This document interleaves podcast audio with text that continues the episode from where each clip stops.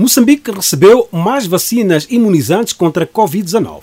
As vacinas da Johnson Johnson adicionam-se a 384 mil doses da AstraZeneca recebidas em março deste ano e às 108 mil que chegaram ao país no dia 5 deste mês através do mecanismo COVAX, sendo que as doses únicas doadas pelos Estados Unidos da América visam apoiar o país a retomar a atividade econômica severamente afetada pela Covid-19, segundo revelou o embaixador dos Estados Unidos da América em Maputo, Dance Walter Hearn, que revelou que o seu país já investiu 38 milhões de dólares americanos para fortalecer a resiliência de Moçambique ao novo coronavírus. Para salvar vidas, reconstruir a economia global e parar com a ameaça de novas variantes, temos que vacinar o maior número de pessoas possíveis e o mais rapidamente possível.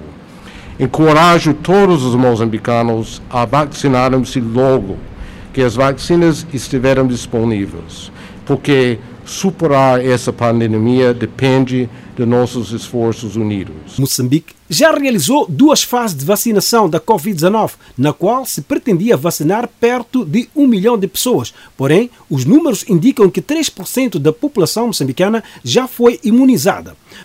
O ministro da Saúde assegura que até setembro, perto de 20% da população será vacinada. Nós temos um balanço positivo da nossa campanha de vacinação. Embora desde o início tenhamos vacinado menos de 3% da população, nos próximos dias queremos acelerar esse processo para atingir cerca de 20% da nossa população até finais de setembro.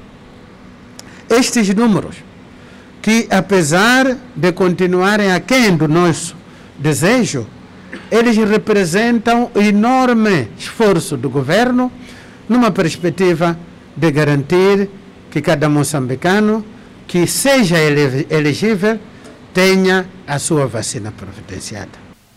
Enquanto isso, a terceira vaga da Covid-19 continua a causar preocupação no país, tendo o mês de junho sido mais severo, na sequência do registro de uma média acima de 20 mortes e de 1.500 casos diários, sendo que o país tem 25.419 casos ativos e 1.307 óbitos, o que pressiona a capacidade das unidades hospitalares, sendo que 70% dos casos que chegam aos hospitais está no estado grave. Quando nós temos um aumento de casos, isto coloca muita pressão sobre os serviços de saúde e, logicamente, exige um maior esforço dos colegas na assistência a esses doentes.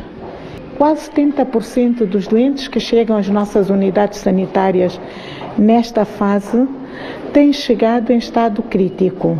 Ao chegar no estado crítico, isto coloca os médicos que o estão a assistir numa situação um pouco mais complicada. De Maputo, Alfredo Júnior para a Voz da América.